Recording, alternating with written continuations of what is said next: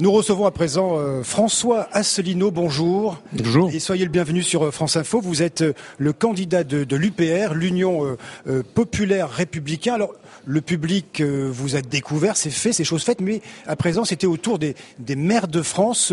Juste une question, François Asselineau. Comment s'est déroulé l'accueil des, des, maires de France? Parce que vous êtes venu leur, leur, délivrer un message assez étonnant, puisque vous leur avez dit, grosso modo, qu'il fallait quitter l'Union européenne. Hein. Parce que c'était, elle était la source, l'Union, de tous les soucis des maires, des dotations en elle baisse.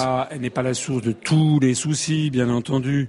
C'est une caricature, mais elle est la source numéro un de la raison pour laquelle la dotation globale de fonctionnement qui est servie aux collectivités locales et notamment aux mairies découle directement du rapport sur les grandes orientations de politique économique adopté par la Commission européenne en vertu de l'article 121. Les lois Macron, les lois El Khomri en matière de travail, tout ça, c'est la même chose. Tout ceci découle des traités européens. Il y a un grand secret en France, et je vais me permettre de profiter de l'élection présidentielle pour briser ce secret, pour que les Français comprennent bien qui dirige la France.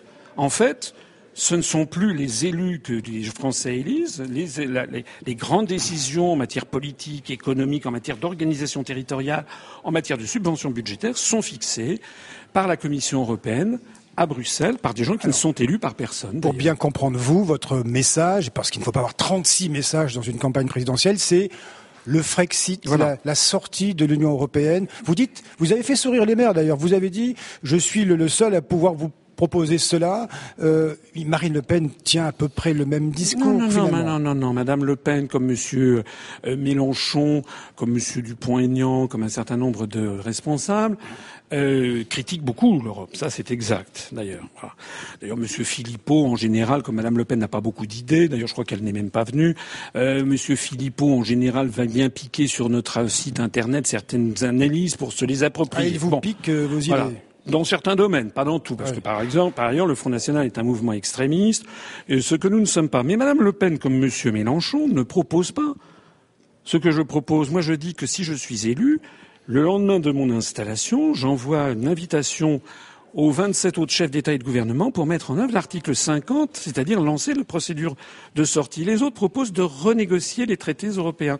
En fait, le programme de Mme Le Pen, c'est celui de Cameron. Vous vous rappelez David Cameron qui avait dit on va renégocier, puis après on fera un référendum. Alors François Asselineau, euh, vous n'aimez pas apparemment les, les fusions de, de, communes, ça vous agace. Vous êtes contre, vous avez dit même la fusion des, des fromages. J'ai pas très bien compris votre votre oui, parce que, Oui, parce qu'il y a 36 000 communes en France, enfin en gros, et, et c'est un, c'est une, c'est un, c'est un argument régulièrement avancé. Vous comprenez, on a beaucoup plus de communes en France que dans les autres pays alentours. Bien, d'abord, la France est le plus grand pays parmi les pays de l'Union européenne en termes de superficie, mais je voulais faire ressortir le caractère un peu ridicule de cet argument en disant qu'il y a 365 fromages en France, paraît-il, et il n'y en a que 6 aux Pays-Bas. Est-ce que c'est un argument pour fusionner les 365 fromages français par paquet de 60 Évidemment pas.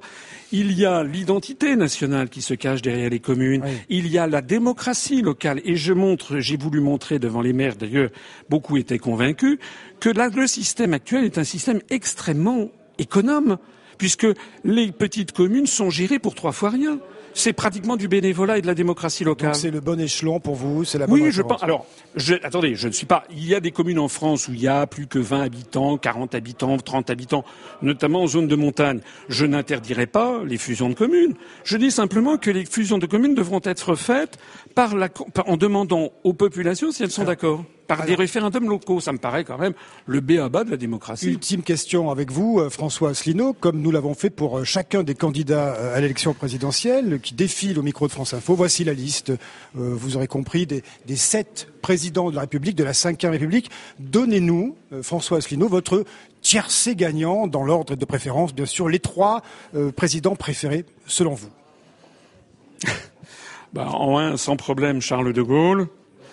Pas très original. Hein. Oui. Bon. Allez, deux et trois.